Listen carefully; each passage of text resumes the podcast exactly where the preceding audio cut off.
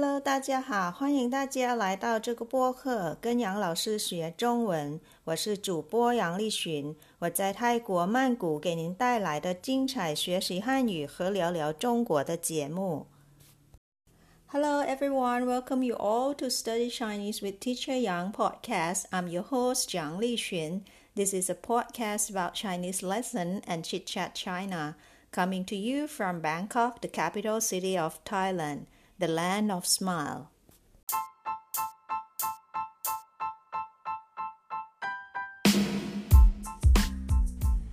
It's not hard to find a gelato ice cream shop in China, but can you find any ice cream shops where the ice cream served are prepared fresh at the selling spot and sold within one or two hours before producing another set of flavors for sale in the next period? Not only in China, it's even hard to discover such an ice cream shop in this world. The Chinese brand of ice cream which I will introduce to you today is the only ice cream shop in China, or let's say in this world, that prepares the ice cream at the points of sale and sells out within a few hours before producing another set of ice cream to be sold in the next period. Let's get to know more about this made in China gelato ice cream shop located in Beijing and Tianjin at present. I'm sure you have to say, wow, after listening to this episode of Chit Chat China.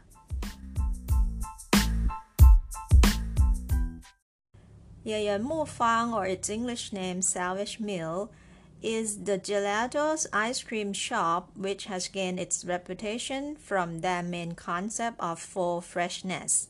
What are they? The first one is fresh milk. Milk is said to be the main ingredient in an ice cream. The fresh ingredient brings about the high quality product. The milk supply of this ice cream shop, Yeyuan Mu Fang, or Savage Mill, comes from the self-feed dairy cows um, in its own farm. Milk supply is sent to the shop on the daily basis. And the second freshness is the fresh fruits used to make ice cream.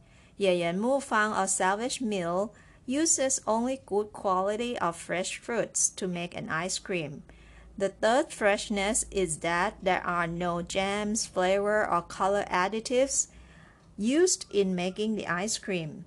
They retain the taste and color of raw materials only. And last but not least, the ice cream is made at the shop, just like a homemade ice cream. The ice creams are made and sold out within a few hours before a new set of flavors is made for the next selling period. They don't produce mass production like in the industry. So, there will be only a few flavors of ice cream served in certain period of time, which will be shown in the wooden menu signs hung in front of the shop. The purpose of this strategy is to serve the fresh ice cream that is not only yummy but healthy as well. Even more impressed with this ice cream shop Savage Mill when I got to watch a short video of the owner of this shop introducing his shop, I could see his real passion in ice cream and his intention in researching and creating the best quality gelato for his customers. He said that he's gonna spend his lifetime doing just one thing well. That is to produce the best quality ice cream that is not harmful to the consumers. He said that from his outer appearance, he may look quiet and calm, but inside he is filled with strong drive and power to make a different ice cream to the world. Wow, he is really my ideal businessman. I wish more and more businessmen had this mindset as he does, and not just focusing on meeting the highest profit with lowest cost. I'm sure that his passion and faithfulness will make him stay in this business for a long, long time. I believe you would like to get to know the founder of this ice cream shop, Yayan Mu Fang or Savage Mill already, right? Let's see how unique he is. Chui Jianwei is a Chinese man who comes from Shanxi province. He got his master in management major from Beijing University and got a chance to go to work in Italy. There in Italy, he found that he was born for ice cream. He decided to quit his job and went back to China to start his ice cream business. He had been doing a lot of researches to try to find the best way to produce the best quality ice cream. And the reason he chose to make gelato ice cream is because he used to learn how to make gelato from his Italian teacher in Italy. His Italian teacher told him he is already an ice cream expert. His word inspired Chui Jianwei to start his ice cream business in gelato with the strong determination of producing the best quality gelato for his customers. Well, the path to success in business for Chui Jianwei was not that smooth. He had gone through several trials and errors. He had found a partner to buy a farm to feed his own dairy cows for milk supply, the main ingredient for his ice cream. Six years after that, his ice cream shop Yayan Mu Fang has gained its reputation. Up to 2018, he has more than 30 shops in Beijing and Tianjin municipalities. Even that many shops, he could guarantee that his ice cream served in each branch is the best gelato ice cream in Beijing. We can say that this kind of ice cream that is made and sold fresh in a short period of time is one of its kind in this world. His determination and great intention reflects not only in the taste and freshness of the ice cream, but also in other things around his shop as well. For example, the spoon for takeout ice cream was specially designed for his chops. The nicely designed cardboard paper, which is put in the middle of the ice cream cone, is used to help prevent the ice cream spilling onto the customer's hand. Wow! Not only that, the wooden plates, bowls, spoons, and forks used for eat-in customers also nicely selected.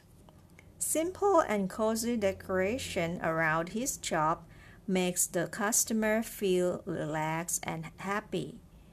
Every tiny little details were the result of Chui Jianwei's care for his customers and passion for his job.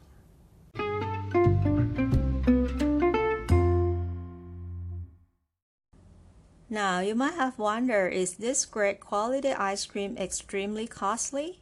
Not at all. The price of the ice cream at Savage Mill is very reasonable. One cone or cup of most flavors of ice cream is about 28 yuan, and some flavors like durian flavor will cost only 38 yuan per cup or cone. No addition charge for the cone. Very reasonable price for such a great quality ice cream, isn't it? And in addition, since it's low fat and less sugar, you can eat as often as you want without feeling guilty. If you stay in Beijing or Tianjin for a long time, you may buy a membership to enjoy the discount or other privileges. Talking about the choices of flavors, there are basic flavors served like vanilla, chocolate, or strawberry, plus other fruity flavors according to the seasons. And there are also other flavors like pistachio, tiramisu, matcha green tea, orange, lemon, mango, kiwi, or even black sesame. But as I say, it depends on which aisle you stop by and which flavors are served at that time.